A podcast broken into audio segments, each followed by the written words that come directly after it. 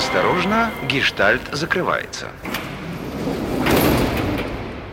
Всем привет! Э, с вами подкаст «Осторожно, гештальт закрывается» от платформы для саморазвития номер один «Правое полушарие интроверта». Меня зовут Марина, я клинический психолог, я безумно люблю свою профессию, и мне очень нравится, когда о ней говорят интересно.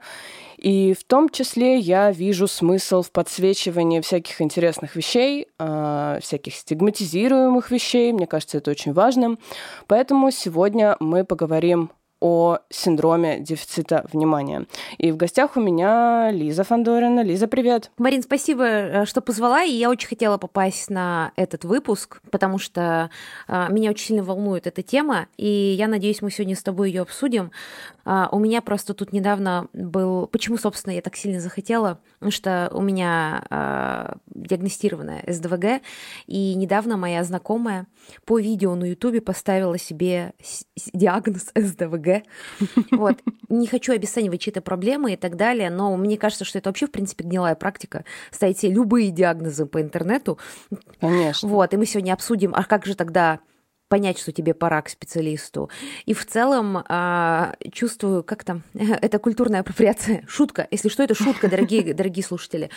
Ну, то есть э, Возможно, она очень хорошо адаптировалась, но в целом я видела других людей с СДВГ, ну, то есть я с ними общалась, и у меня есть ощущение, что я обычно, ну, хорошо понимаю, типа, если у человека СДВГ.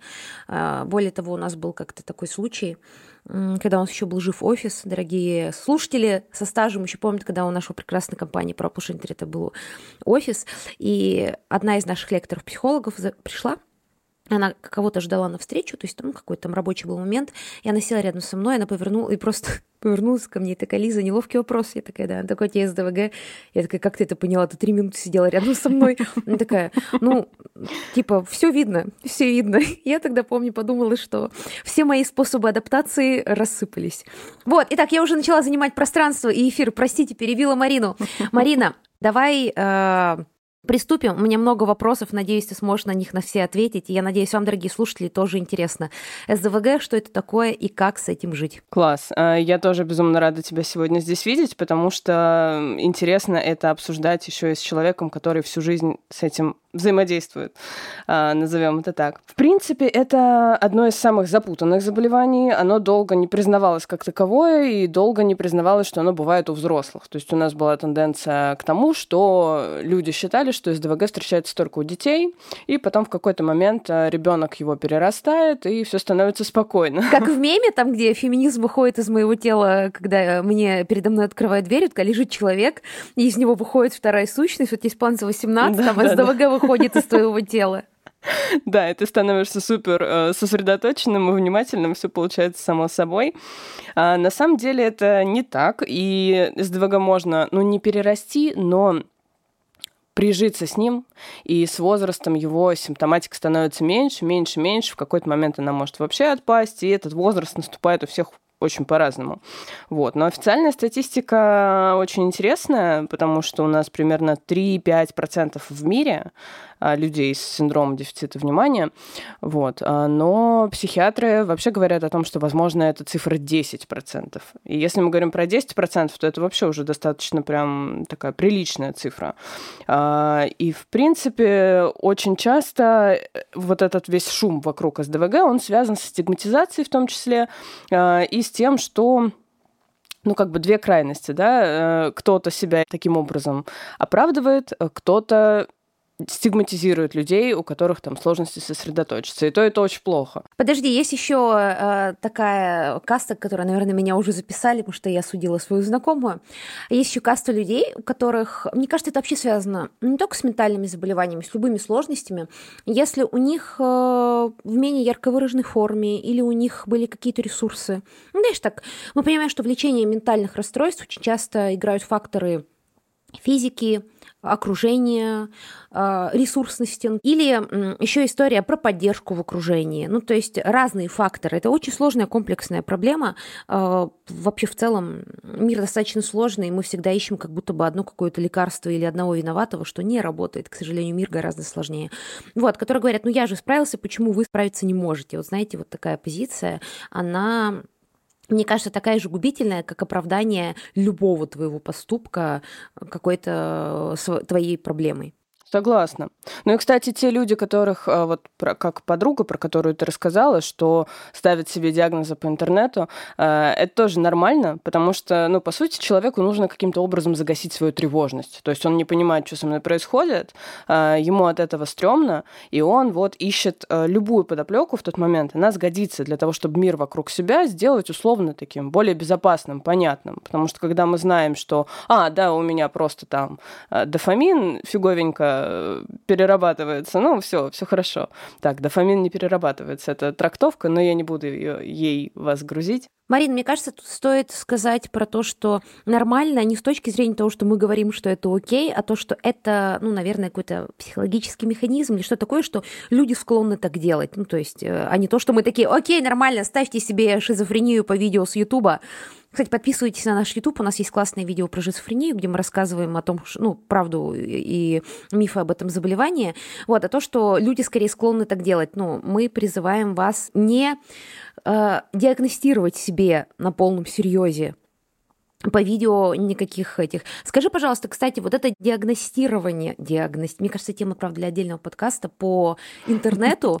Да, почему мы ставим себе диагнозы по видео? Мне кажется, что это как будто ухудшает стигматизацию. В целом, я не то чтобы это осуждаю, я считаю, что да, а, ну, давай так, всегда есть процент людей, которые любую идею э, начнут компрометировать своим поведением. Это касается вообще абсолютно любой идеи, не только связанной с психологией, но вообще, там, не знаю, с политикой, с социальной жизнью. Э, вот даже у любого фильма и сериала есть и фанаты, из-за которых ты не хочешь быть с ними в одном ряду. Но, с одной стороны, сейчас все направо-налево все ставят эти диагнозы, им себя оправдываются. Но, с другой стороны, благодаря ну, такому такому широкому освещению, потому что люди начинают об этом говорить, люди вообще об этом узнают. Я узнала о СДВГ как раз благодаря тому, что я наткнулась... Был такой, э, ну, в общем, я читала, когда на заре, когда это 2016, 15, 16 год, на, за, на заре, на заре... Голоса зовут. Да, на заре всей этой психо, э, психопросвещения, которое, ну, появилось в России, э, в медиа, я стала читать, просто мне стало интересно. Помню, начинала, как и все, с депрессии, как и все в России. Начинала с депрессии, и там я наткнулась на статью про СДВГ, а для меня это был какой-то диагноз из сериалов американских. Я никогда его особо к нему ну, не интересовалась, и, ну, есть и есть. Э, для меня это была история, знаешь, про Джуно. Фильм прекрасный есть про девочку с СДВГ, э, с Эллен Пейдж. Может быть, ты видела его, и Майкл Сера. Нет, к сожалению, нет. Это очень классный фильм, очень классный фильм про девочку с СДВГ, которая случайно беременеет. Кстати, еще история про то, почему нужно всегда использовать э, контрацепцию и вообще безопасный секс, то, за что мы выступаем. И она решает не избавляться от ребенка, а отдать его на усыновление. Она знакомится с парой, которая хочет забрать ребенка. Это такая подростковая драма, где нам по факту показывают, почему вообще все так сложилось. Это не чернушная драма, если что, сразу. Это не история про такой американский э, Левиафан, такое кино тоже есть, но это такая история про ну, комплекс ошибок, сложностей, непонимания внутри семьи. Там молодой Майкл Сера смешной, еще очень юная Эллен Пейдж, очень классная, милая история. И вот у главной героини, наверное, это самая известная героиня с СДВГ, потом уже появился в массовой культуре Стайлс сериала «Волчонок». Господи, боже мой, пожалуйста, напишите в комментариях, если вы тоже это зачем-то смотрели. Я не, говорю, я не оправдываю себя. Тогда я получала удовольствие от этого сериала. Я просто пыталась его пересмотреть в прошлом году и такая, Лиза! Но мы получали большое удовольствие. Мы, не знаю, кто мы. Вот, и я вспомнила сериал, э, вот этот фильм «Джуна», когда я прочитала про СДВГ и стала читать об этом больше и больше. Ну и потом, когда я уже пошла в свое время к психологу, э, мне сам психолог сказал, типа, что вам бы пройти тестик, Елизавета. Есть, есть проблемки. Вот. А, так что, с одной стороны, это хорошо, но с другой стороны, когда люди начинают э, постоянно об этом писать, если у них не диагностировано, и ну, как бы оправдывать свои какие-то факапы, либо ты видишь, что это еще работает с тем, что у людей э, с разными ментальными расстройствами есть реальные трудности.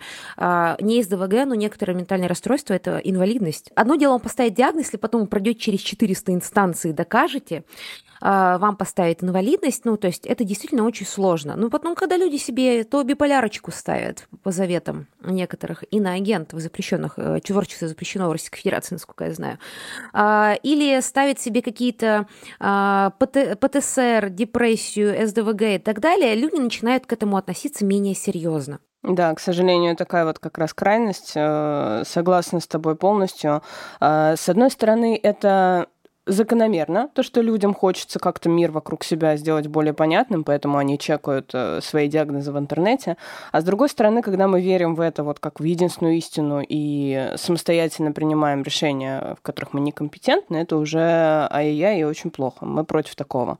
Потому что важный момент, что СДВГ, вот именно прям диагноз СДВГ, да, не просто сложности с вниманием или сложности с сосредоточением, которые могут быть вызваны там банальной усталостью какой-то, недосыпом или там там человек плохо ест, очень мало ест, у него просто нет сил это внимание где-то удерживать. Потому что сам по себе синдром дефицита внимания, он э, биологически обусловлен. То есть там э, более тонкая префронтальная кора мозга, которая отвечает как раз за сложные программы. То есть не просто там возьми что-то и сделай, а пойди туда, там составь какой-нибудь план, еще и на несколько лет вперед. Людям с СДВГ это действительно сложно. Не потому что они там неусидчивые какие-нибудь или не хотят, а потому что что более тонкая префронтальная кора мозга. Вот. И также люди с дефицитом внимания испытывают дефицит дофамина и норадреналина. Это такие нейромедиаторы.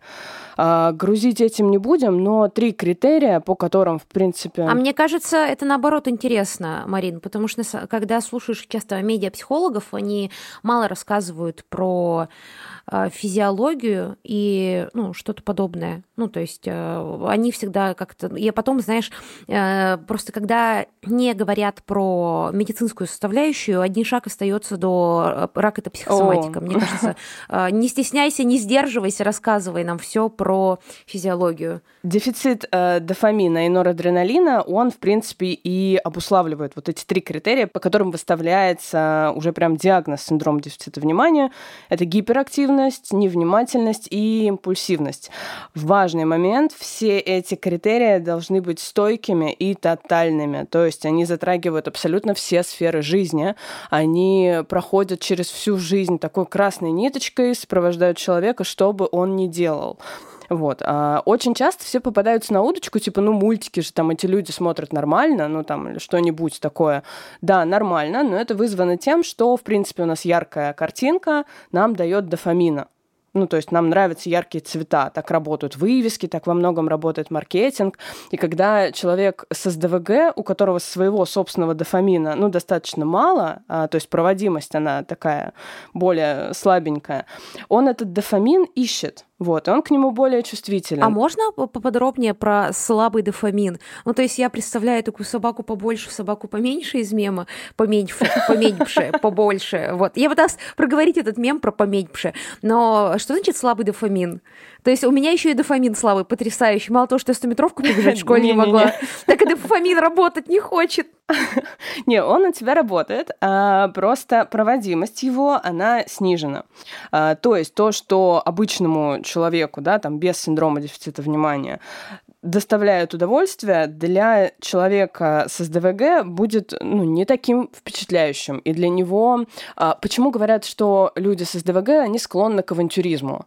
А, вот прям есть такое, действительно, это прям официальный факт. Они более склонны к экспериментам в сексе, к ярким вкусам в еде, к более красочным каким-то вот прям таким, знаешь, ярким событиям. Это те, которые будут э, там залезать на барную стойку, танцевать на фестивале, там полуголым, в красках всем. Ну, в общем, это обусловлено тем, что им, в принципе, для того, чтобы... Ты описала, ты описала мой обычный выходной. Я так и начинаю. Прямо сначала заливаю свой, э, свою картошку жареную самым острым соусом и заканчиваю танцами в краске на барной стойке.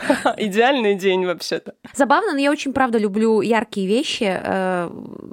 Э, правда, очень сильно люблю яркие вещи. Мне кажется, э, по большей части вот я тот человек, который всегда чем-то блестящим увешан. Э, и я очень люблю аниме. И у меня, кстати говоря, я очень люблю острую пищу, я почти не чувствую остроты. То есть мне часто люди говорят, что еда острая, а я ну, такая, типа, ребята, она просто пряная. Я тот человек, который наспор э, ел самые вот эти острые соусы, как в челленджах из Ютуба, я всегда побеждаю. Вот, я знаю такой... Ну, то есть ты прям авантюрист, настоящий.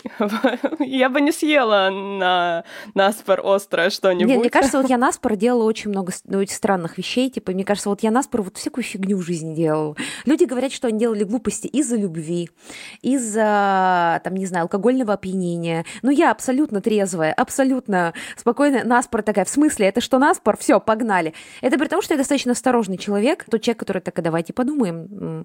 Но я всегда думаю, а потом такая, ну ладно, погнали. В принципе, я поняла, чем это может закончиться. Э, мы справимся с последствием. Давайте на гонки на тележках из супермаркета ночью по дороге. Супер, там, э, по склону горы. Теперь я думаю, господи, зачем я это делала? Я была абсолютно трезвая, то есть, ну, меня даже ничего не оправдывает. Просто наспор. Зачем? Кто знает. Кстати, у вот этого Наспор, э, у него определенная есть движущая сила. Я до сих пор считаю своим достижением, что я бросила курить потому что, ну, я поспорила. Мне сказала моя подружка, а, когда у меня был уже стаж, знаешь, за 10 лет, а, что да ты никогда не бросишь, ты типа там умрешь с сигаретой в зубах, и, в общем, у меня было вот это прям, чего? Я, да если я захочу, я смогу, и вот уже несколько лет я не курю. И это случайно ну, реально было наспор. Правое полушарие интроверта против э, курения. табакокурения, да, поэтому, поэтому... Я вообще хочу сказать, правое полушарие интроверта еще и против разных авантюр, которые опасны для вашей жизни. Я хочу сказать, что в моей жизни авантюр, которые прямо, ну, знаете, прямо опасны э, было мало, но по большей части это была история про то, что, ну, в целом могло закончиться плохо. Осторожно, гештальт закрывается.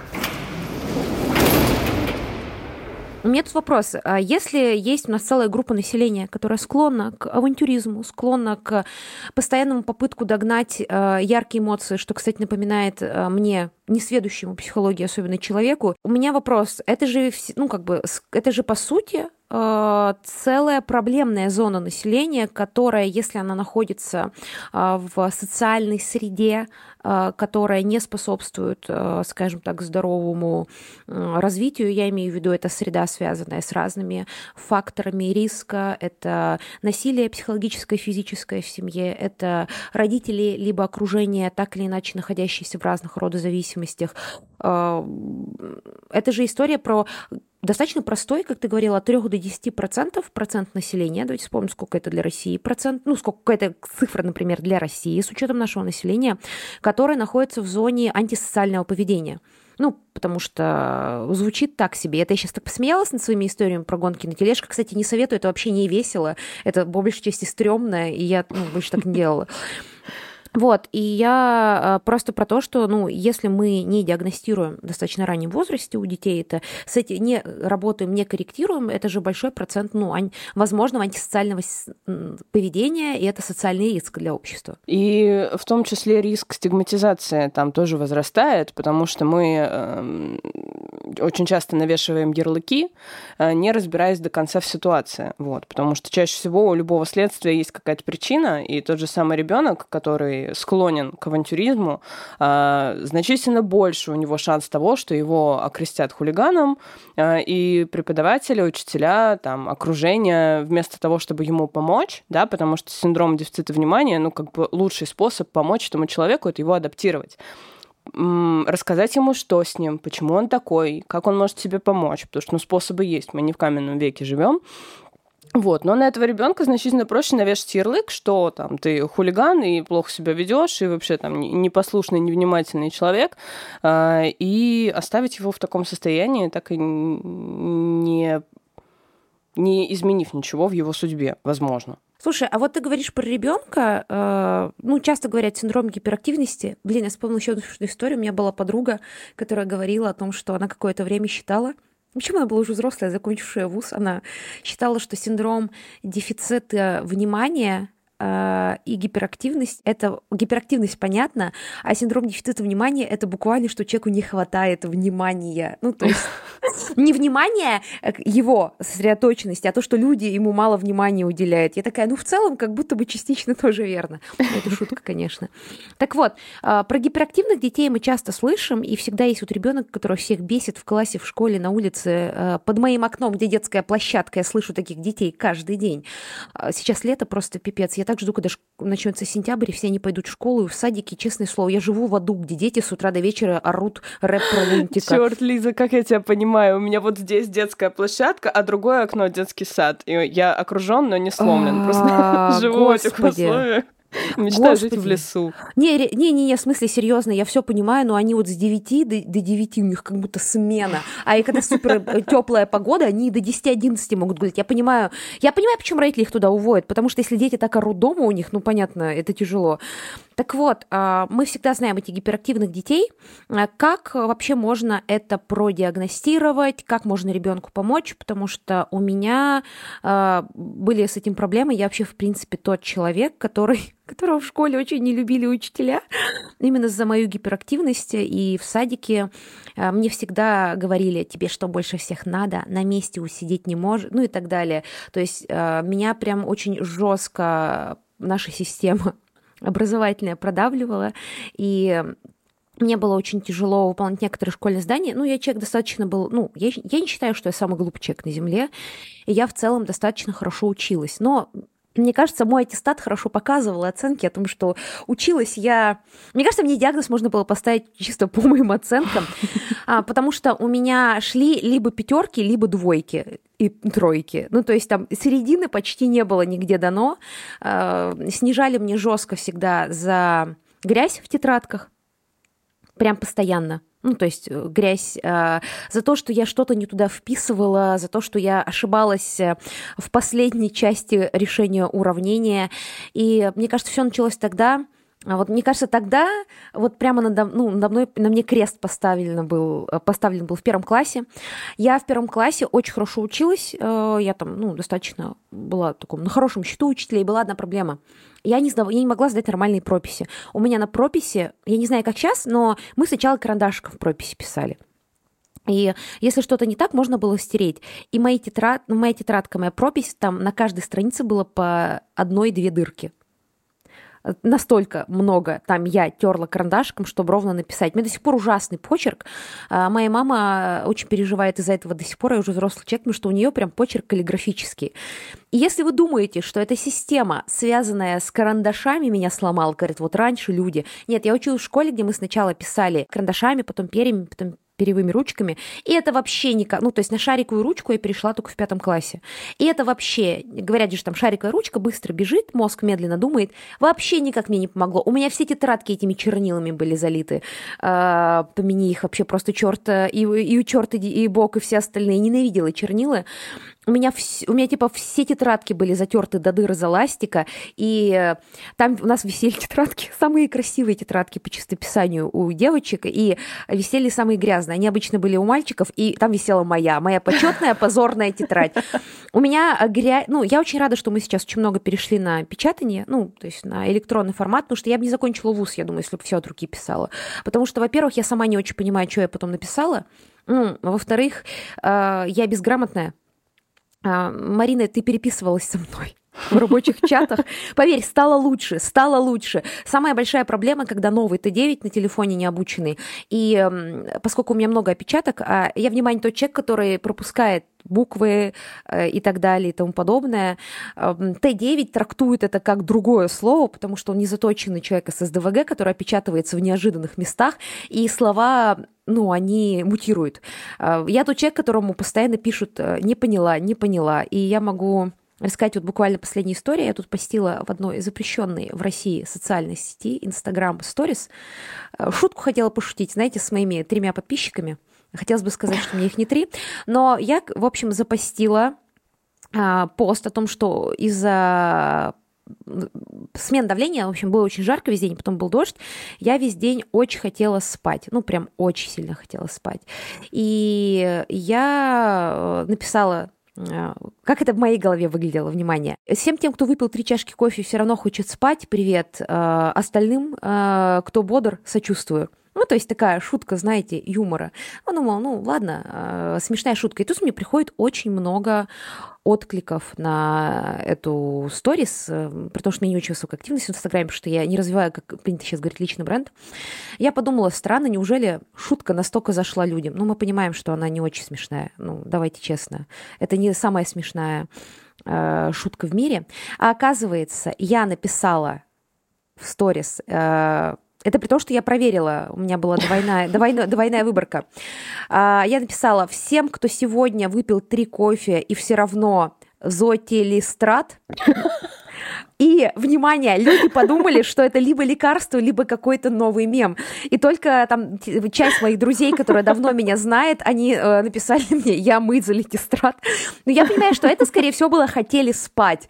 Но в целом иногда даже я не могу трактовать. Мне недавно Алан, прошлым летом, мы с Аланом очень давно вместе работаем, прошлым летом он сказал мне, когда я сказала, ну вы понимаете, у меня СДВГ и у меня дисграфия, ну типа я не вижу, что пишу. И в принципе я не замечаю ни чужих ошибок, ни своих. Э, мне кажется, я могу э, трактовать древнерусские рукописи, потому что для меня нет проблемы, если пропускается что-то остальное. Я очень быстро читаю.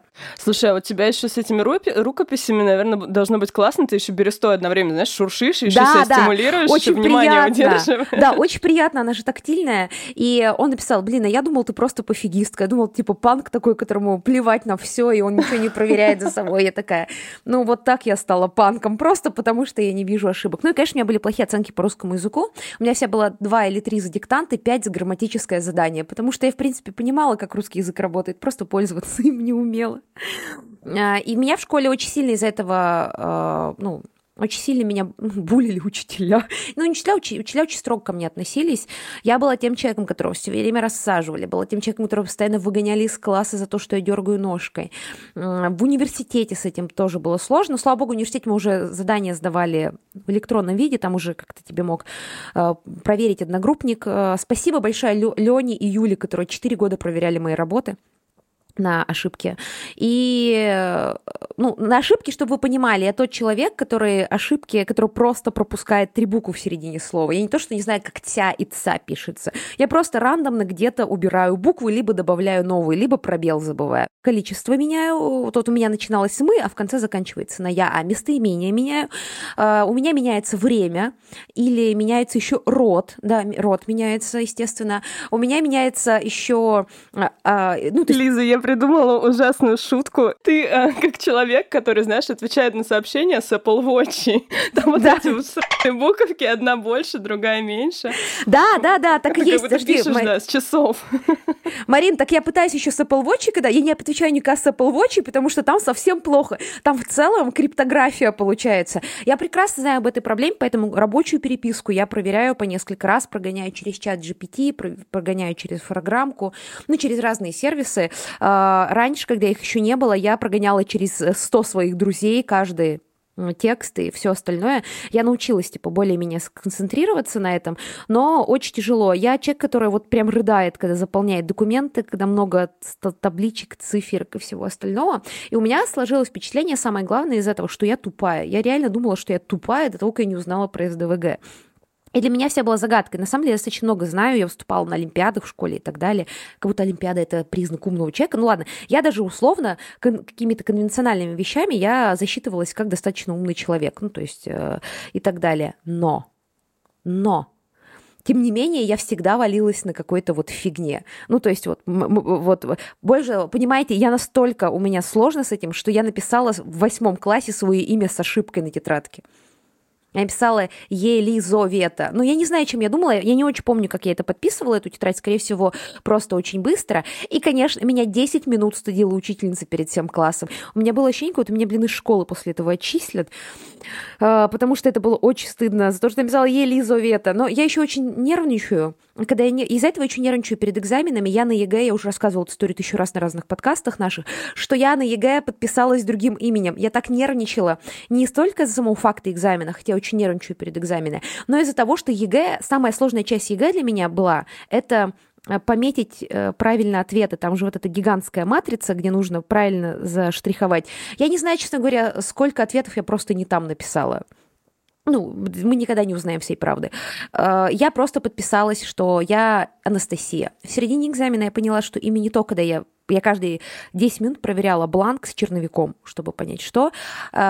И меня чуть не выгнали с экзамена, там позвали мою классную руководительницу, чтобы она подтвердила мою личность, потому что... С ума сойти. Решили, что я просто за кого-то пришла сдавать экзамен, что я подписалась как Анастасия. Почему я подписалась как Анастасия? Ну, я очень нервничала, и когда я нервничаю, я делаю еще более тупые ошибки. Чтобы вы понимали, уровень ошибки — это в духе, ну, типа, я подписалась другим именем. Ну, так это туда же. Получается, что, в принципе, мозгу сложно у него, да, более тонкая префронталка с дофамином, там, ну, проводимость тоже снижена, снижена. Так ты еще и не нервничаешь, туда кортизольчику шмальнешь, и все. Ну, то есть это просто выключается. И это, ну, грустно на самом деле, потому что преподаватели должны в идеальном мире, да, сейчас про утопию поговорим, напишем с тобой новую, а, должны знать о том, что такие дети есть, и это не их выбор. Ну, то есть это действительно состояние, которое контролировать невозможно. Вот, они вынуждены действовать так, у них, э, для них это адаптивно, и, ну, как бы худшее, что можно дать этим детям, это стигматизация еще из-за того, что они там где-то ошиблись или что-то написали неправильно. Осторожно, гештальт закрывается. У СДВГ есть интересная тенденция, что есть вот этот авантюризм, э, есть э, поиск э, удовольствия, поиск чего-то яркого и классного, но ко всему этому прибавляется еще и определенная чувствительность. То есть люди с СДВГ, они более чувствительны к раздражителям, э, к чему-то плохому, в том числе к плохой музыке. Вот. Э, к местам, где громко, к местам, где им не нравится. Скорее всего, у человека с СДВГ что-то плохое, ну, такое, что ему неприятно, вызовет большую реакцию, опять же, не потому, что он там злюка, а потому что, ну, вот он так реагирует. И люди с СДВГ, они действительно более чувствительны к раздражителям, они более уязвимы к ним. И то, что кому-то более-менее нормально, ну, сгодится как бы, а для человека с СДВГ может быть сильно болезненным. Поэтому этим людям еще и приходится дополнительно учиться отстаивать свои границы, а, защищать себя. Ну, как бы ты каждый раз вы, вынужден, получается, оправдываться, объяснять, что тебе действительно плохо, а не ты все это придумал, потому что ты там капризуля. Не-не, еще подожди, есть история, когда ты оправдываешься, что ты нормальный человек, и ошибка в документах в МФЦ, когда на тебя орет паспортистка, четвертый раз ты ошибся на карточке. Я говорю, женщина, пожалуйста, я... перестаньте на меня кричать. Чем больше вы на меня будете кричать, тем больше я буду ошибок делать. Я не прошу вас меня поддержать. Это не ваша работа, вы не обязаны. Можно просто на меня не орать. Чем больше вы будете на меня орать, тем дольше мы будем сидеть с вами. И она, эти бланки, их не так много. А я реально четвертый бланк спортила, какой-то вот такой карточку, которая раньше была, их ограниченное количество, говорю, давайте вы просто отойдете, нальете себе воды. Чем дольше вы будете на меня давить сильнее, тем хуже мы справлюсь с этой карточкой. Вам не нравится, мне не нравится, мы оба заложники этой ситуации, давайте не ухудшать. И мне реально приходится вот так вот людям что-то объяснять, говорю, пожалуйста, давайте остановимся, не надо дышать надо мной, все будет только хуже. А паспортный контроль на границе проходить еще тяжело. У меня начинается просто э, история, я однажды на паспортном контроле зачем-то, я очень боюсь назвать не свое имя. Я однажды сказала не ту страну, из которой я возвращалась из отпуска из Египта. Я назвала не ту страну. Но хорошо, хорошо, что это был англоязычный досмотр на пересадке. И он сказал, он такой говорит, вы можете повторить? И я такая, ну все, сейчас ты останешься в Турции, ну всегда, вот в аэропорту Сабих Агахан или как он. Но, слава богу, из-за того, что там был э, ну, типа, языковой барьер, он просто переспросил. Я уверена, что если бы я на русской э, вот этой паспортном контроле сказала что-то не то, меня просто бы реально увели, больше бы меня никогда не увидели. Потому что я очень нервничаю, конечно, на всех официальных проверках, и когда надо людям что-то объяснять, что пожалуйста. Так что да, это очень сложно, это очень сложно. Особенно мной любят смеяться еще из моих опечаток, когда я пишу в чат рабочий не по работе, ну, типа там неофициальные какие-то сообщения, просто мы там смеемся над мемами. Люди любят смеяться над моими опечатками. Марин, ты еще такого не видела, но вот всегда находится человек, который решает, что нужно посмеяться над моими опечатками. Я вся пишу, привет, училка русского языка, тебе стало лучше, да? Самоутвердился. Не буду называть Алан. Алан это делал. Алан. Я назвала это Алан делал. Самоутвердился Алан. Да, тебе стало легче. Ну, то есть я к этому спокойно отношусь, но все равно немного спокойнее стала вот относиться. Осадочек, конечно, есть, но отставить границы тяжело, потому что ты считаешь, что все могут тебя дергать. Вообще по поводу личных границ очень много мифов. А, прям реально целая кучка. И самый популярный из них это когда нам говорят, например, что личные границы обязательно должны быть. Мы сразу представляем себя таким воином, который построил вокруг себя железные стены, никто их не проломит, их вообще невозможно сломать. Но на самом деле с психологической точки зрения крутые границы личные — это про гибкость, это про не быть э, таким дубом, который в грозу сломается, потому что он вот твердо стоял на своем, а быть как раз-таки березой, которая знает, когда быть э, уверенной и жесткой, которая знает, когда быть э, помягче, и в зависимости от ситуации она способна переключаться без какого-то дискомфорта для себя, без жертвования собой.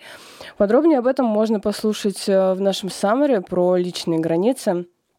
Там как раз описано о том, как отстаивать свои, не нарушать э, чужие. Э, вот, кстати, можно даже кусочек послушать из этого саммари.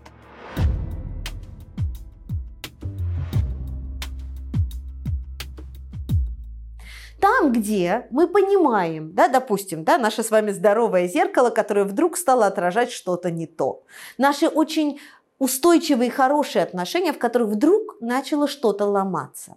Вот тут мы имеем полное право выходить на здоровую конфронтацию. Что это такое? да, переориентация поведения.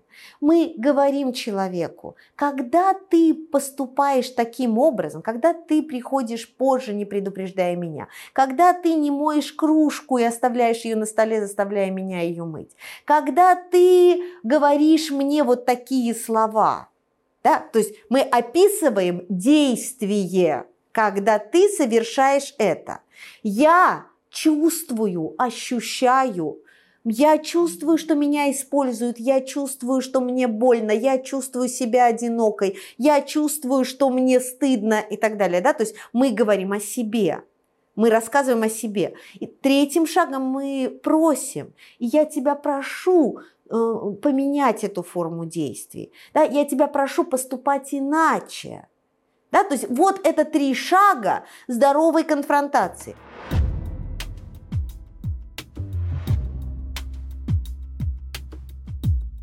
Это и еще многие вы можете послушать по промокоду. Я принесла его для вас, ОС30. А, он дает месяц бесплатного доступа к Саммаре, к этому и многим другим. У нас, кстати, еще вышло классное, вот прям совсем недавно, о том, как одежда влияет на самооценку. То есть, э, что на самом деле не только мы ее изнутри можем контролировать, да, но и очень многие внешние факторы тоже влияют на то, как мы себя чувствуем, как нам вообще в этом мире живется. Все это очень интересно. И вот как раз по этому промокоду э, есть возможность бесплатно послушать его. А еще у нас вышло обновление. В нем можно сразу слушать комбо Summary. В чем фишка?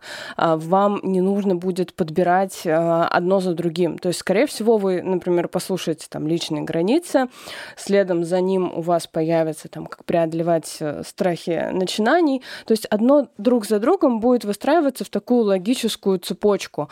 А, можно будет все это прятать в закладки, чтобы потом посмотреть, ставить какие-то комментарии для себя, э, отметить места, к которым хочется вернуться, которые хочется переслушать, или которые, например, будут э, классным аргументом в споре, э, потому что вы, например, слушали, как вам удобно в метро э, или там в электричке где-то, под рукой записать не было места, а вот закладка позволит как раз отметить этот момент в саммаре, чтобы потом, когда это понадобится, там, например, на учебе или, опять же, в том же самом споре, или когда вы запутаетесь, надо ли сейчас отстаивать границы и какую технику выбрать, то эта закладка очень сильно может спасти ситуацию.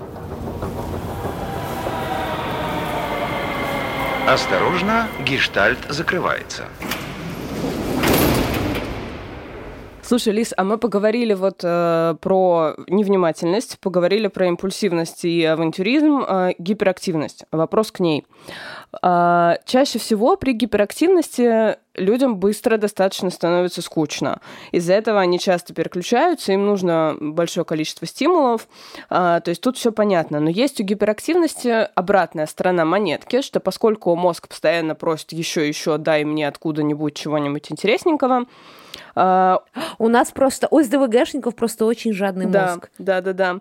И он жаден до работы, видимо, в том числе, потому что очень часто у людей с СДВГ есть сложности с отдыхом неумение отдыхать, перегрузка работы, э, неумение именно, знаешь, вот не то, что отдыхать, да, там выбрать путевку по выгодной цене и так далее, там просто лежать, а именно... Подожди, это, кстати, очень сложно, Марина, с СДВГ очень сложно.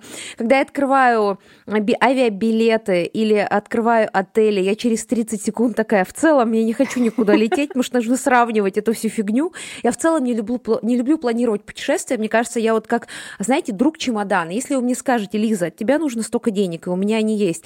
Я забронирую билеты, я забронирую отель, я буду жить хоть на улице, в палатке, я только вот не оформлять всю этой, всей этой фигней не заниматься.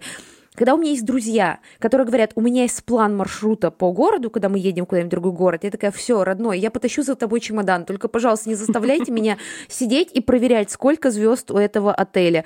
Я просто ненавижу. Причем я знаю, что есть люди, у меня есть друзья, которые просто ради фана это делают, составляют путешествия мечты. Я такая, вам за это не платят, за это должны платить. Зачем вы занимаетесь в это свободное время? Ну, спасибо, что вы есть. А так есть же и обратная сторона. То есть, если мы говорим о том, что вот такие сложности, они из-за чуть более тонкой префронтальной коры мозга, то есть люди, у которых более толстая. И это люди такие, знаешь, вот прям тотальные перфекционизмы, немножко сухари, и им сложнее, наоборот, с эмоциями, с яркостью жизни. Вот, но это тоже тема отдельного подкаста. Возвращаясь к вопросу, сложно расслабиться именно вот физически, психологически. То есть именно проблемы с отдыхом, типа там полежать, почилить после работы. Есть у тебя такое, или ты как-то, может, научилась справляться с этим? Ну, мы еще дойдем, наверное, в нашем разговоре. Ты расскажешь, как справляться с ДВГ, когда ты взрослый работящий человек, которому надо работать. А, ну и, может быть, школьникам поможет, потому что, мне кажется, если бы я пораньше узнала про СДВГ, я бы, ну, я почитала просто разные тоже практики, и мне сам психолог, мы прорабатывали практики э, для взрослых СДВГшников. Мне кажется, если бы мне в школе бы их дали, мне было бы попроще закончить школу, потому что заканчивала я ее, конечно, рыдая. Сдавала экзамены, я рыдая. Поступала в университет, я рыдая нон-стопом э, я не знаю, ну, как бы помимо СДВГ у меня есть там разные другие сложности э, жизненные. Не будем раскрывать все карты, оставим их для других подкастов. Ну, у меня трудоголизм. Ну, я всегда считала, что он связан с тем, что у меня вся семья трудоголиков. Ну, то есть моя мама за 20 лет ни разу не брала отпуск. Ну, то есть вот, как я помню, последние 20 лет до того, как она вышла на пенсию. Ни разу. То есть отпуском считался один день, когда вы выезжали на озеро, она там бедная готовила, все собирала, все, ну вот и так далее. Я считаю, это не отдых, когда ты семью на такие вещи организуешь. И на следующий день вы приезжаете там в 2 часа ночи с озера, и утром ты в 6 утра встаешь на работу. Ну, то есть это не то. А еще в 2 часа приезжаете, она все моет, собирает и так далее. То есть это не отдых. А, я считала, что это связано с воспитанием, но, возможно, это, кстати, тоже связано с СДВГ, я почему-то об этом в таком ключе не думала. У меня сложно с отдыхом, ну, я просто живу по принципу, я бегу, пока не, не падаю. Ну, то есть в какой-то момент я просто отключаюсь. А, у меня есть такой интересный а, механизм психологической защиты, что от сильного стресса ну, то есть, когда случается что-то, что мне сложно осмыслить, когда я сильно стрессую, когда сильно приходит перегруз, ну, просто даже не стресс, а физический или ментальный перегруз, а я просто отключаюсь, я просто отключаюсь. Ну, то есть, я не засыпаю медленно, я по щелчку засыпаю. Я тот человек, который всегда хочет спать. У меня еще очень низкое давление. Я просто как бабка о всех своих болезнях рассказываю. Но у меня очень низкий гемоглобин. Ну, то есть, я не знаю, сколько он реально низкий, но врачи мне, ну, как бы вот мой врач-терапевт, она всегда, когда, во-первых, к ней пришла, она, как и все врачи, у них одинаковые шутки, видимо, им всем об этом в ВУЗе медицинском там рассказывают. Они такие, ой, а вы живой труп, как вы ходите-то? Если у меня низкий гемоглобин, у меня низкое давление, мое давление нормальное, при котором я функционирую каждый день, это это отличное, вот, это отличное давление, это 90 на 65-70. Ну, то есть в плохие дни оно падает там верхнее до 80 и 70. Ну, то есть я в целом, э, вот встать на работу я не могу, когда уже нижняя граница 50. Ну, то есть мне уже надо себя простимулировать, я покупаю энергетик. То есть стараюсь с ними не э, как сильно не, э, их не использовать, потому что это очень вредно. Но там уже кофе не помогает. Э, я, да, я пью там всякие таблетки, ну и так далее, но на самом деле врачи меня осудят, если что, это не рецепт, но вот когда вы умираете, а у вас работа, ну, единственное, что понимает энергетик. Возможно, поэтому я очень люблю газировку, Потому что она там типа с пузырьками, с сахаром, а, сахарный удар, тебя быстро поднимает. Я пью кофе. А, что ухудшает, понимаете, эта история, она повышает ваше давление, но ухудшает концентрацию. Вы очень быстро и очень невнимательны, но вы хотя бы можете дойти до работы. А, поэтому я всегда хочу спать. Я фоново всегда хочу куда-то бежать, и одновременно я фоново хочу спать.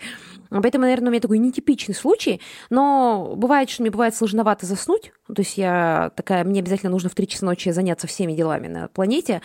А, меня просто отрубает. Ну, то есть это такая история, что меня отключает. Если мы говорим про отдых, когда ты не работаешь, ну, мне очень тревожно.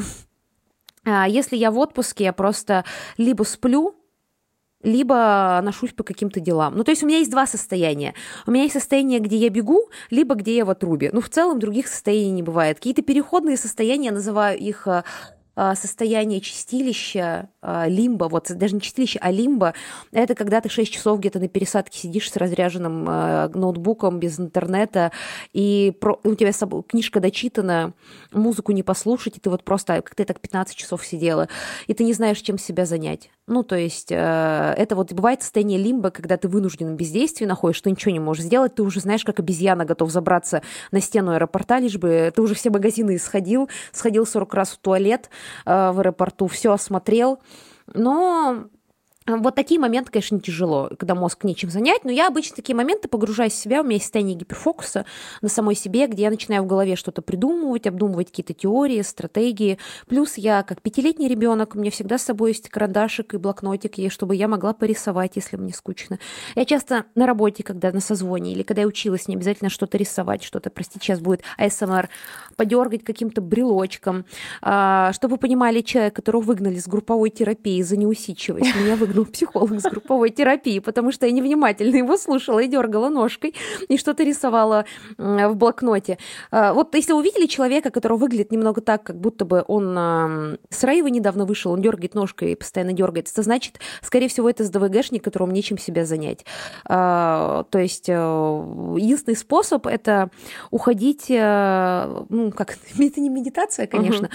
Я начинаю обдумывать какие-то книги, фильмы, продумывать какую-то работу, Э, ты уходишь очень глубоко в себя, в какие-то волшебные внутренние миры, как в детстве, и это такой способ заземлиться. Он не всегда работает, работает ненадолго, но он помогает сбежать от э, фоновой нервозности. И не бесить людей вокруг тебя, это главное, потому что ты всегда всех бесишь. Если ты СДВГшник, ты бесишь абсолютно всех. Ты бесишь препода, ты бесишь э, соседей в автобусе, ты бесишь свою семью. Даже самые любящие тебя люди не способны находиться с тобой в квартире как, ну, постоянно, потому что ты человек, который постоянно трогает волосы, который постоянно трогает свое лицо, который дергает крышку на кетчупе, который обдирает с бутылки Кока-Колы этикетку. А, в общем, вот самый раздражающий человек в мире или просто болтает, не, останов... не останавливаясь. Это СДВГ, это я. Я у человека, который всех раздражает, который ходит за вами и поет песни, который трогает. А, я недавно видела ТикТок, где, говорит, тот самый навязчивый коллега, я хочу пять минут посидеть в тишине, он такой, привет, а у тебя такая футболка прикольная, у нас одного цвета футболки. Это я. Я тот человек, который не может сидеть в тишине, и я просто могла на обеде в офисе, или вообще, в принципе, я тот человек, который может повернуться к вам в автобусе и начать с вами разговаривать. Я городская сумасшедшая. Я уверена, городские сумасшедшие — это часто СДВГшники, которые не научились заземляться, да. Вот а, тот человек, который, вот никто, абсолютно никто, и в рабочий чат вкидывается у вас тоже голова болит? Смешной мем. А что думаете? Это СДВГшник. Просто ты сидишь, работаешь, считаешь э, охваты, считаешь какие-то умные цифры, и в голову тебе приходит мысль, и ты знаешь, тебе нужно со всеми поделиться. Вот я считаю, что многие блогеры, это СДВГшники, э, потому что это, ну, это из непрофессиональное мнение, потому что вам просто иногда, СДВГшники экстраверты, вам просто иногда необходимо поделиться со всем миром какой-то фигней. Вам просто обязательно нужно перебить абсолютно всех, я не даю на подкасте Марине не сказать ни слова, уже 10 минут. А, и если вот мне часто пишут о том, что Лиза, вы всех перебиваете, у вас хаотично скачет мысль, друзья, я еще очень сильно сдерживаюсь. Вот представьте самого раздра... Представьте вот осла из Шрека, Джаджа Бин, Винкса и Пинки Пай из My Little Pony. Вот это в среднем внутреннее мое состояние 24 на 7. Я бы лежу как мертвая, либо лежу как мертвая и не подаю признаков жизни, либо скачу как мячик. То есть э, я очень-очень ценю своих друзей и партнеров, за, и Марина, тебя за то, что ты сейчас это слушаешь, за то, что они слушают мои э, спичи на 40 минут, где мысль скачет примерно каждые две минуты с отсылками ко всему подряд и воспоминаниями, и поворотами типа, о, прикольно, ты пробовал эту шоколадку? Вот с клубникой очень вкусная. Так вот, когда мы смотрели этот фильм, я поняла, что там есть э, просто большие, большие отсылки к философии стоикам. А еще нужно сходить на Барби, когда ее выпустят в России. Моя речь примерно вот так вот э, звучит, и мне необходимо просто, ну, типа, до человека ее донести в любой момент. Э, я еще громко слушаю музыку, на фоне, пока работаю, э, какую-нибудь желательно вот, ну, громкую, такую яркую. И я считаю, что жить со мной в одной квартире, когда я работаю на удаленке, ору на созвонах, записываю подкасты, могут только святые люди, потому что, э, ну, то есть я человек, который, ну, типа, в любой момент, даже во время секса, может сказать, слушай, прикол, а ты вот знал вообще, вот такой факт, что у СДВГшников а, слабый дофамин. Ну, то есть, типа, прикинь, вот дофамин слабый. Типа, есть посильнее дофамина, есть послабее. Вот, вот, вот если вы знаете человека, который вам рассказывает неожиданно о том, что у утки спиралевидный пенис или что-то подобное в самой неловкой ситуации, скорее всего, от того, что он нервничает или просто он расслабился, это СДВГшник, который давно не спал. Вот, я сегодня мало спала. А, кстати, изучают э, вопрос, э, как ведут себя СДВГшники во время секса. Он действительно супер любопытный. Это очень весело, это а очень потому весело. Потому что у СДВГшников ровно примерно две крайности. Типа, либо очень сильно надо и много, и в разных позах, и прям срочно, прям сейчас, прям здесь, либо вообще не надо, типа, да ну, блин, я сейчас что-нибудь послушаю, это вот потом идти мыться, что-нибудь там где-нибудь прилип, да, ну, нет, нет, нам надо сосредоточиться, думать еще в процессе, ну, полежу, давай не сегодня. Вот, то есть при- примерно вот двух типов э, есть. Ну, это как моя жизнь, я же говорю, мне либо надо, э, ну, просто достать всех вокруг, как в игре «Как достать соседа», либо я просто лежу и не хочу ни с кем общаться. Ну, я знаю, что это, ну, как бы симптоматика, на самом деле, большого количества разных э, других э, и расстройств, и особенностей личности, это все индивидуально, но в целом моя жизнь делится либо на то, что мне на все все равно, я хочу просто лежать и слушать Смитс. Или мое любимое состояние это каждую пятницу включить Артик Манки, смотреть в окно и плакать. А, Причем не очень понятно зачем. Я не знаю, зачем я прогоняю эту историю заново. Просто хочется эмоции поиспытывать.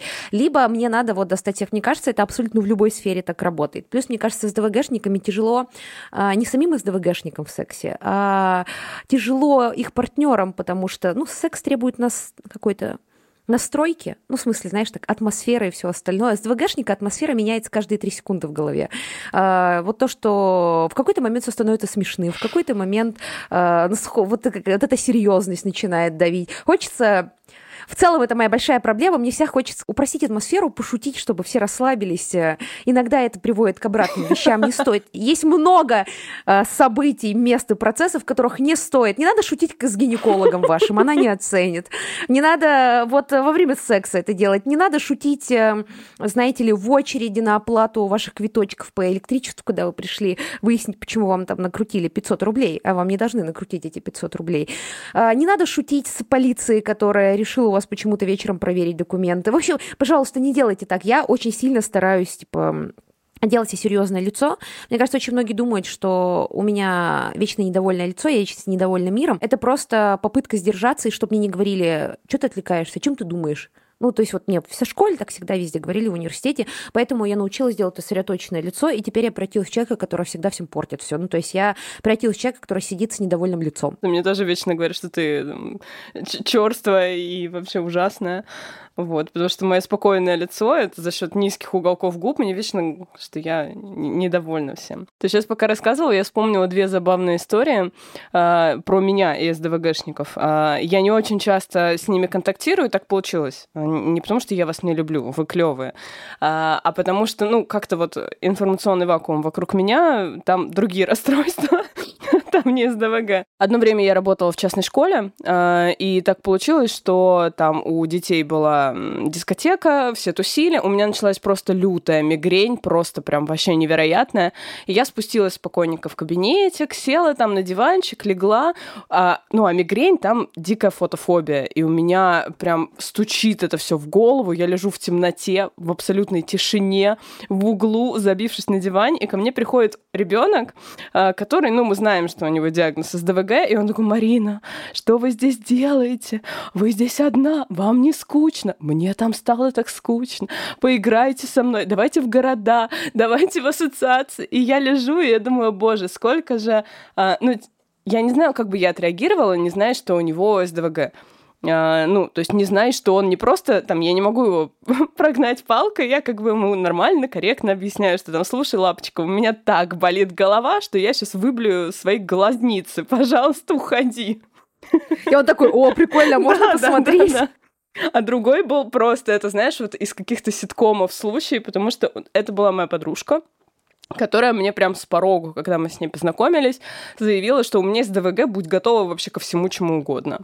Вот, просто, просто знай, что оно у меня есть. И, в общем, как-то мы с ней сидим на улице, и там, знаешь, так, такая атмосфера, типа вот э, философских разговоров. И она что-то мне в душу залезла, что-то спрашивает о чем-то таком серьезном, и я реально начинаю ей развернуто отвечать о том, что меня беспокоит, в своих каких-то переживаниях. И она в этот момент от меня отворачивается, ее хватило, наверное, минуты на две, и она начинает листать рилсы. Я, то есть, продолжаю ей вот это вот э, свое грустненькое. И в этот момент я понимаю, что она меня слышит. Ну, то есть у меня такая, такой прям тайм-аут был, я тебе клянусь, что я продолжила говорить нормально. Она потом в какой-то момент их выключила и ко мне вернулась. Но я сделала так, а не учинила там скандал, типа, да ты чё, я тебе тут душу раскрываю, а ты вот так, только потому что я реально знала, что у нее СДВГ, что это не ее выбор, что все окей, ей не плевать на меня, я все еще для нее важный друг человека, она меня действительно слушает. Ну вот такая вот особенность у человека. И реально, когда она потом, э, она отложила телефон, я закончила свой длиннющий спич, который ей просто был, ну реально длинным, этом, а, она спокойно его поддержала. То есть, ну, было понятно, знаешь, по разговору, что она слушала меня. Вот. И Опять же, стигматизация могла бы быть спокойной, не зная я этого, не зная она, как она работает, да, если бы она там, не знаю, скрывала бы или что-то такое. Ну и, в принципе, не все люди, да, наверное, просвещенные отреагировали бы так же, как я. Я знаю, что многих бы вывела, скорее всего, это из себя. Ну, я просто знаю, что ну, то есть с людьми нельзя отвлекаться в телефон, людей это раздражает. Ну, поэтому я вся выбираю какие-то штуки, типа кольцо дергать на пальце, или там молнию, или там есть такая как бы травинку можно ну, порвать, если вы на улице стоите. Ну, то есть, да, люди любят, когда им смотрят в глаза. Я не люблю смотреть в глаза, мне некомфортно. Люди любят, когда внимательно их слушаешь. Поэтому я сижу обычно вот с таким серьезным лицом, и ты тратишь очень много сил на это серьезное лицо. Да, это очень тяжело, но я не знаю, насколько корректно предупреждать людей, что у тебя есть ДВГ, потому что даже когда я знакомлюсь с людьми, и они мне говорят с порогу, что у них раз или что-то еще, ну ладно, то меня это немного смущает. Ну, то есть, когда люди говорят, что у них какие-то там есть сложности, э, потому что Потому что у меня возникает ощущение, что они часто как-то снимают с себя ответственность за попытку в коммуникацию, за попытку взаимодействия. Да, я тоже не идеально взаимодействую с людьми, но у меня появляется ощущение, что это как бы та история, о которой ты гораздо позже рассказываешь, для того, чтобы человека не спугнуть, для того, чтобы как будто не перевешена эта ответственность. И дополнительно, если человек э, общался с тобой, на самом деле, шило мешка не утаишь, это все равно проскакивает. Мне кажется, люди, которые общаются со мной дольше одного дня, чувствуют, что есть какая-то есть какая-то гиперактивность, есть какая-то проблема. Шило в одном месте, как мне говорили дома. Но потом, когда ты мне рассказываешь уже позже, они такие, а, понятно. Но э, если им некомфортно, ну, то есть вот это общение с таким человеком, я не смогу нивелировать эту проблему, ну, то есть эту, ну, как, так же, как большинство людей с подобными вещами, на 100%. Ты только можешь ее корректировать адаптировать. И то в основном силы эти уходят на адаптацию на работе. То есть в личной жизни, там, с друзьями, ты с партнерами все равно меньше это контролируешь, просто потому что у тебя сил нету. И тут такая история, что э, люди, которым максимально некомфортно, они от тебя отойдут. Люди, которые могут с этим как-то более-менее мириться, они, э, услышав о том, что это СДВГ, они такие, ну, я что-то такое подозревал, понятно, и они останутся с тобой. Потому что как туда ты человеку сразу говоришь, ты как будто не увешиваешь моральную какой-то выбор, какую-то историю о том, что он подумает, ну, мне некомфортно. Ну, человеку, правда, может быть со мной некомфортно. Есть люди, типажи людей, с которыми мне тоже некомфортно. Я стараюсь избегать личного общения с ними, именно личного. И это не потому, что эти люди плохие, ну, вот так вот моя менталка сложилась, э, какие-то личные предпочтения, что мне комфортнее общаться с другим типом людей. Все. Это не потому, что они плохие или я плохая, ну, потому что жизнь так сложилась.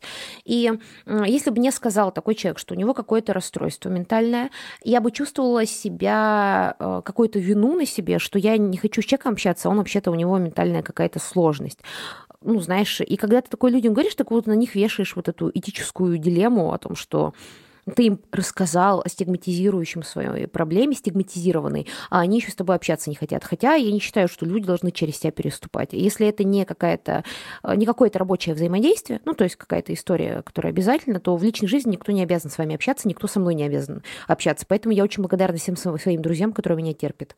Понимаю о чем ты, но у меня немного другая все равно точка зрения на это, потому что у нас эм, ну, если мы говорим про лечение СДВГ, да, про способы коррекции, а, то действительно взять и избавиться навсегда невозможно. Те препараты, которые существуют и действительно работают, их нет в нашей стране, и они, по сути, работают непосредственно на симптомы. То есть они убирают симптомы, но э, сам по себе синдром они никуда не уберут, э, это невозможно, поэтому самые рабочие э, наши штуки — это нормализация, адаптация, психотерапия. То есть понять, дать понять человеку, что с ним все нормально, э, помочь ему с этим жить, возможно, как-то там, да, какие-то лайфхаки ему дать, способы, чтобы он э, понял, как ему действовать. Но нормализация через одного человека, да, условно, там, мы скажем какому-нибудь ребенку с СДВГ, ты нормальный, а все в классе считают, что он ненормальный. Она тоже как будто бы так работать не будет.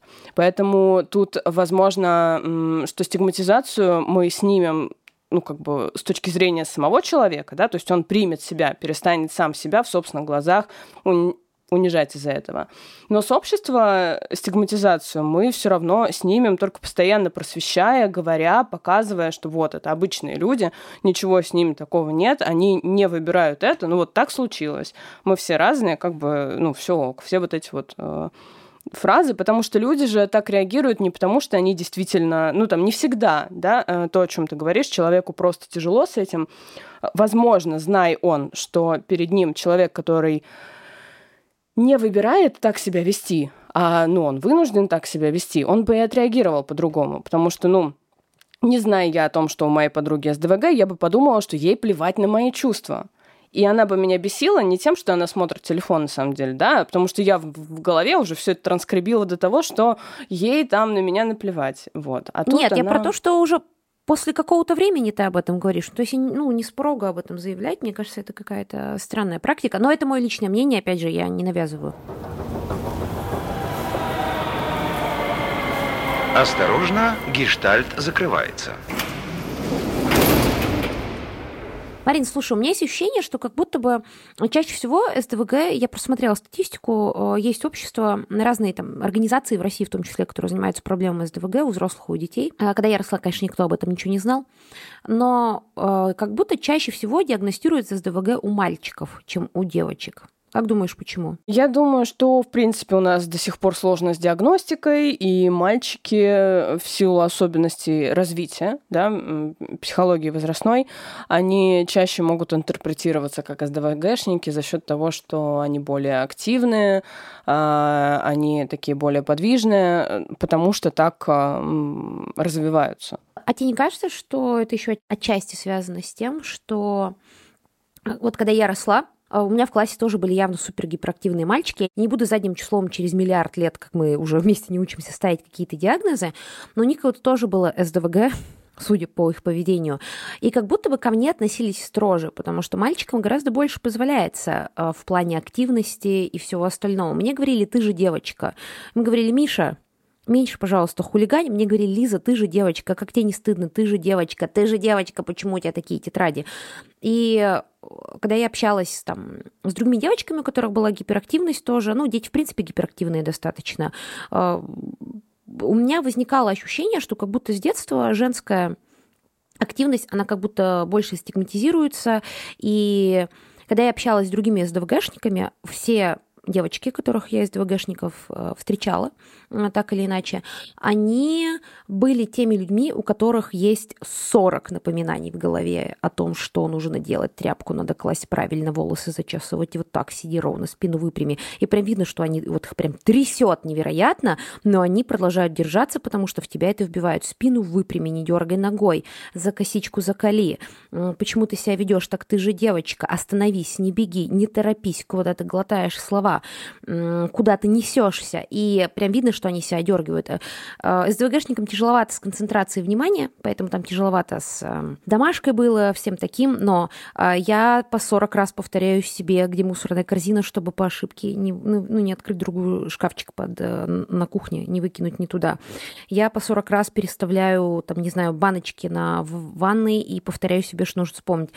Парни же из ДВГшники, которые с ними общалась, как будто у них вообще, ну, типа, либо у них а, мозг так устроен, что на них не оседают эти проблемы, либо их реально этому не учили, не заставляли. Ну, то есть э, их как будто меньше заставляют соответствовать каким-то нормам дисциплины, а, им как будто больше прощается. То есть как у нас было? У меня в классе было так. Мой почерк это просто сатана и дьявол, а вот Игорь, ну, путь поаккуратнее, пожалуйста. Хотя писали мы одинаково очень грязно и плохо. И ему говорили, Игорь, Игорь, пожалуйста, ну, попонятнее пиши. Мне говорили, ты же девочка. Мне даже вчера написали, Лиза, ты же девочка, что за почерк? Ну, то есть такое ощущение, как будто бы э, мальчикам больше хаотичности позволяют. Ну, то есть э, и больше, э, поэтому и диагностируют. А вот девочка из ДВГшниц прям жестко дома и в школе прессуют по, по этому поводу. Э, согласна с тобой. Э, вот с точки зрения статистики, если говорить, да, как психолог у меня сейчас, то э, СДВГ – это, скорее всего, наследственная тема, поэтому говорить о том, что там в популяции больше женщин больше мужчин, ну, и я не встречала такого вот прям серьезного разрыва, чтобы прям об этом говорить. Мальчики действительно развиваются чуть более активно физически.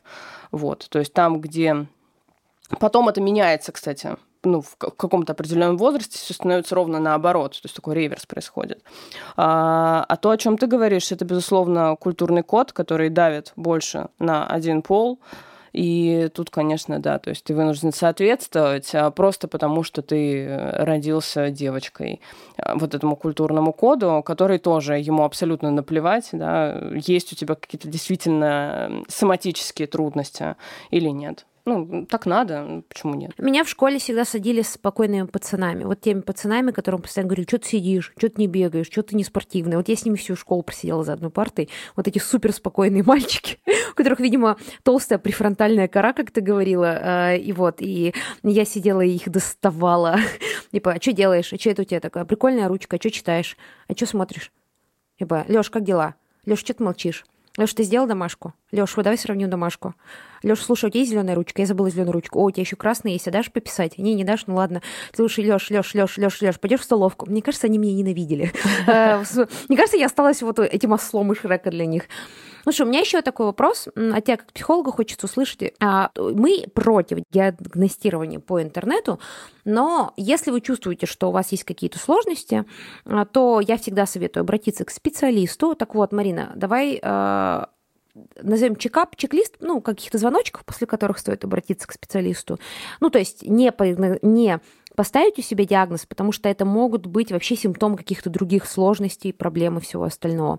А стоит обратиться к специалисту с запросом э, и к какому специалисту нужно обращаться. Бить тревогу я бы стала, если бы три критерия как э, гиперактивность, невнимательность и импульсивность действительно держатся стойко, тотально и затрагивают все сферы жизни.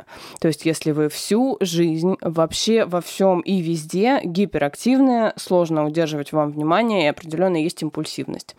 А, если это действительно доставляет какой-то дискомфорт, то можно обратиться, ну, скорее всего, у нас это лечат э, психологи. Психиатры назначают э, медикаменты, которые в России, опять же, у нас нету действительно рабочих препаратов, да, они э, связаны с тем, к какой группе они относятся в России. Глицин. Глицин Да-да-да. назначает, глицин назначает. Вот, Мы уже а- можете сахара с водой попить, такой же эффект будет, как от глицина. Да, и, скорее всего, медикаменты, ну, а могут назначить антидепрессанты в каких-то сумасшедших дозировках, которые не факт, что будут работать, и будут работать совершенно не так, как нужно. Поэтому все еще самый рабочий способ — это найти специалиста, психолога, который специализируется на СДВГ или хотя бы владеет методами работы с СДВГ, а, чтобы он помог а, адаптироваться, да, дал какие-то способы, как а, удерживать внимание, а, рассказал вам, что с вами все в порядке и все нормально, да, и, в принципе, дал какие-то штуки, как с этим жить. Марин, скажи, а вот есть проблемы часто с концентрацией внимания у людей, но это не СДВГ,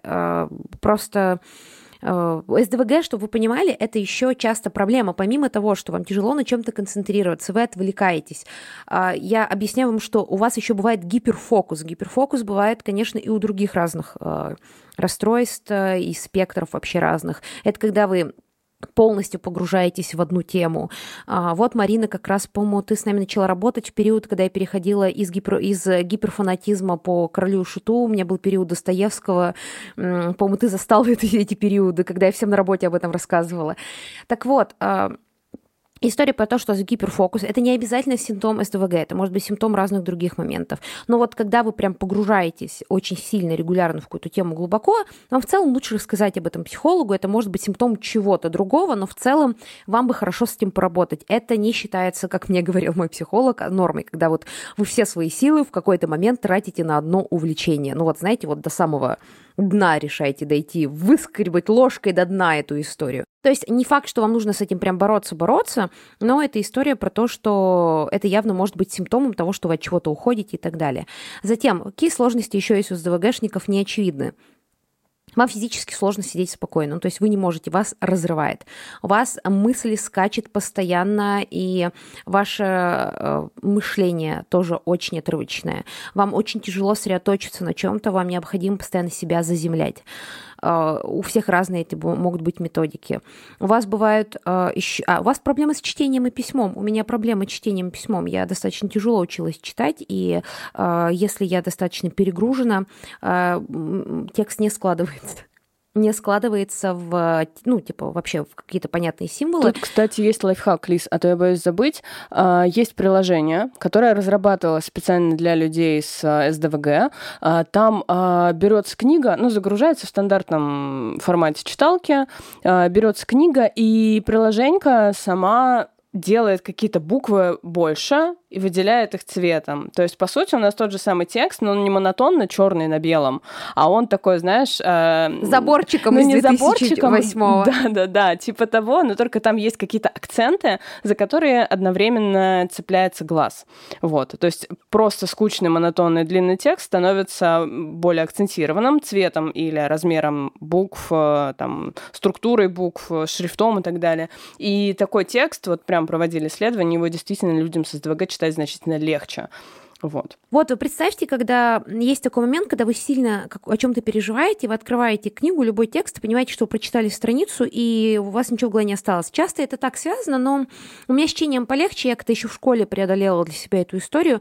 Есть дисграфия, ну, когда вы просто невероятно безграмотны, А, то есть вы просто не видите, вам нужно прямо приложить очень большие усилия, очень большие усилия для того, чтобы отследить, что с вашим текстом происходит. Вам, в принципе, бывает э, тяжеловато сосредоточиться на чем угодно. Ну, то есть у вас э, есть история про то, что э, для вас физически это невыносимо. В общем, давайте так, для меня гораздо сложнее отсидеть спокойно час, не двигаясь, э, вообще не шевелясь, а сосредоточившись на одном деле, чем переключаться каждые две минуты между задачами. И я знаю, что мне психолог говорит мой о том, что не нужно так делать, не нужно слушать подкасты, музыку на фоне вашей работы, ваш мозг расщепляет э, силы, и вы тратите их непонятно куда, но иногда это единственный рабочий способ что-то успеть. Я стараюсь больше так не делать. Я читала раньше по 2-3 книги параллельно, то есть смотрела по 2-3 сериала параллельно, потому что это единственный способ был, не одновременно, если что, а вот переключаясь, удержать внимание. Сейчас смотрю один сериал, читаю одну книгу, изучаю какую-то одну тему, это вот максимум, к чему я смогла прийти к своему возрасту, э, но иногда кажется, что вы супергерой, вы многозадачны, можете переключаться от задачи к задаче, но это вас погубит в конце концов. Да, я действительно э, успешнее, чем многие мои друзья, коллеги, переключаю задачи на задачу, я достаточно быстро думаю, но этого есть проблема. Я думаю быстрее, чем говорю, думаю быстрее, чем пишу, и иногда просто не успеваю, ну, как бы что-то сформулировать, э, и поэтому начинаю говорить вот так. Поэтому нужно заземляться, за, замедляться, заземляться, очень помогать физические упражнения.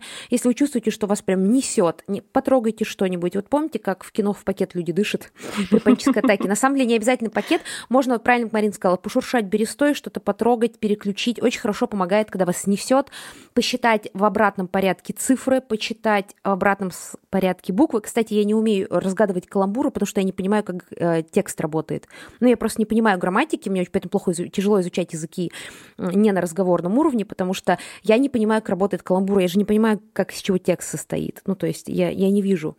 Эм, но попытаться назад прочитать букву, э, попытаться найти там пять желтых предметов в комнате, сосредоточиться, почувствовать, так сосредоточиться типа, на своих э, этих частях тела, посчитать пальцы, не знаю, а, отвлечься на какую-то штуку приятную. Вот все СДВГшники любят антистресс-мячики, скрипучие липучки, вот эти все бесящие штуки, типа спиннер. Спиннер, помните спиннер? Это для детей с СДВГ. Я обожала спиннера, потому что он тебя отвлекает. В общем, друзья, я советую, если вы почувствовали, что вы где-то по этому чек-листу прошлись, обратиться к специалисту. А, он, по крайней мере, вам поможет двигаться в правильном направлении. Э, потому что, да, взрослые люди уже адаптируются и находят свои способы бороться, потому что, ну, вы же как-то, вы же как-то получили работу после университета, как-то поступили в университет или там, в принципе, э, вы не оказались в маргинализированной группе, из-за своего СДВГ. Но специалист поможет вам, потому что часто нам кажется, что мы сами с усами, а специалист укорачивает ваш путь от точки А к точке Б, там, где ваш путь выглядел А, А, А, Д, К, Л, Я, Э, а тут просто А, Б. Вот. И также наши саммари-видео помогают вам сократить все то, что вы могли, э, набить на своих ошибках, набить на своем опыте, иногда травматичном, кстати говоря, который сделает вам только хуже. Я не считаю, что мои года, мое богатство, и зато это был опыт. И я бы считаю, что людям лучше иногда избежать некоторого опыта, никому не идет на пользу. Мы просто романтизируем часто наши травмы для того, чтобы с ними смириться. Угу, на лбу от граблей. Да, да. Так что, друзья, наши саммари как отстоять личные границы, поможет вам а, понять, где вы со своим СДВГ уже явно нарушаете чужие границы. Поверьте, я вас понимаю, мне хочется просто подойти к человеку на улице и сказать, блин, классная сумка, где ты купила, очень круто выглядит, и что это за брелок? Иногда я подхожу, конечно, но если я вижу, что человеку явно некомфортно, я сразу отваливаю от него. А, так что их стараюсь, например, проговаривать со своими родственниками, близкими людьми, друзьями, партнерами там, в протяжении всей жизни, когда и мог, чтобы я до них пришла докопалась, потому что мне почти все настроения разрешите докопаться, но я знаю, что человеку нужно личное время, личные границы. А, типа, не окей. Иногда окей, когда вы забегаете в ванну к человеку, пока он моется, рассказываете последние сплетни, которые вы узнали о том, что ваша подруга, одноклассница Маша, человек, которого он знает, типа, он-то, она вышла замуж, прикинь, типа, вот за того чела, с которым вот там вот эта история. Но часто человек хочет просто один побыть в душе, лучше узнать, насколько ему окей в этот момент. Я договариваюсь со своими знакомыми о том, чтобы они мне прям сказали, мне это некомфортно в данный момент, Лиза, давай остановимся, или я устал. И своей, со своей стороны я тоже оставляю право, что я могу сказать, друзья, у меня дикий был перегруз, а, я хочу просто полежать вот в состоянии мертвого опоссума, а, которое наступает у меня как у СДВГшника, а, или о том, что бы они не обижались, если я во время разговора переключаюсь и перетрагиваю все предметы в комнате, что это не потому, что мне неинтересно, а если я не потрогаю предметы, я не могу сосредоточиться на их истории. На самом деле мне гораздо проще э, воспринять информацию, если я трогаю какие-то предметы параллельно и так далее. То есть, и, конечно же, а, проговаривать с семьей это очень важный момент. Моя семья до сих пор тяжело воспринимает, что я СДВГшница, у нас были сложности, пока я росла. Ну, ну, представляете, они растили вот ребенка, ну, который не затыкается никогда и ни на чем не может сосредоточиться. И мы до сих пор обсуждаем, что некорректные высказывания либо «Лиза, постарайся, ну, сосредоточься» и так далее. Потому что я уже взрослый человек, и в бытовой жизни, когда мы, знаете, не документы на квартиру оформляем, я могу позволить себе стоять пять минут и туда-сюда чайным пакетиком в чую гонять, даже если я всех бешу. Э, это мое право. Ну, то есть какие-то такие вещи. Распространенные мифы о том, что с СДВГ нельзя работать, вообще ничего с ним нельзя сделать, это, конечно, тоже все про стигматизацию, про то, что как будто бы нейроотличный человек, уже родившись таким, а, всю жизнь не сможет адаптироваться. Конечно, это ерунда, и мы все знаем о том, что таким людям очень много техник, очень много способов на самом деле помочь, помочь существенно, а, тренировать внимание, в том числе тренировками внимания занимаются непосредственно психологи. Там много разных подходов, много разных модальностей, и все они очень хорошо достигаются и обучаются в Союзе как раз. А, у нас есть наш профессиональный курс переподготовки, где я очень часто повторяю о том, что Союз, вот именно э, психолога и клиента, он на самом деле чуть ли не ключ ко всему, потому что э, это безумно важно. Важно подобрать своего человека, важно его найти, важно ему довериться, не бояться открыться, в том числе, чтобы психолог э, тоже реагировал ответно был расположен в ответ. Наши студенты обучаются дистанционно, эм, у них есть возможность сколько угодно тратить времени на учебу, в том числе мы рассказываем подробно там про СДВГ, и учим диагностике. И если вы вдруг э, сейчас обнаружили, что вам тоже интересна эта тема, и вы хотели бы на самом деле э, попробовать себя с другой стороны, попробовать себя со стороны специалиста, э, пощупать, что это такое, то у нас есть промокод на профессиональный курс психолог, промокод ПРУС 30 на 50% скидку при оформлении. Нужно будет его ввести. Запоминать ничего не нужно, мы все оставим, конечно, в комментариях, чтобы было проще и удобнее. А, курс профессиональной переподготовки полностью равен вузовскому курсу. Он накладывается на уже имеющееся высшее образование. Разница в том, что после курса переподготовки нельзя поступить в магистратуру. Но практика абсолютно равноценная. Диплом гособразца, поэтому это действительно тот э, продукт, за который мы отвечаем и ручаемся, что у нас э, исключительно научный подход, где э, в том числе к СДВГ не будут подходить с клеймом и с такими факелами, что нейроотличные люди всю жизнь будут жить по одному и тому же образцу, потому что, конечно, с научной точки зрения это абсолютная чушь и все не так.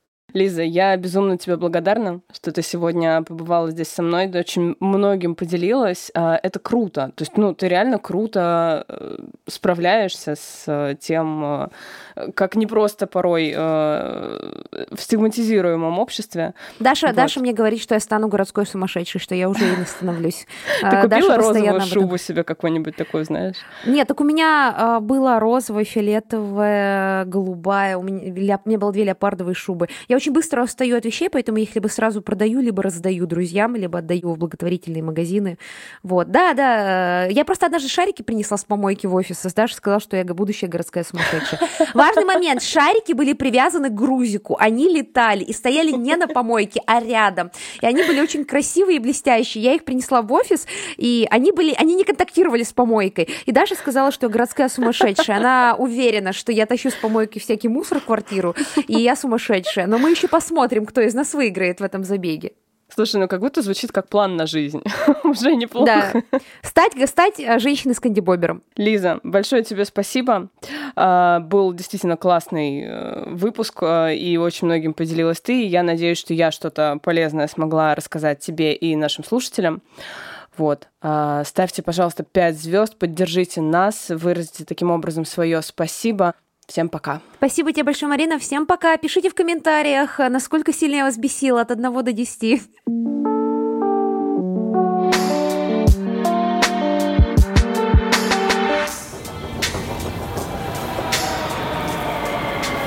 Осторожно, гештальт закрывается.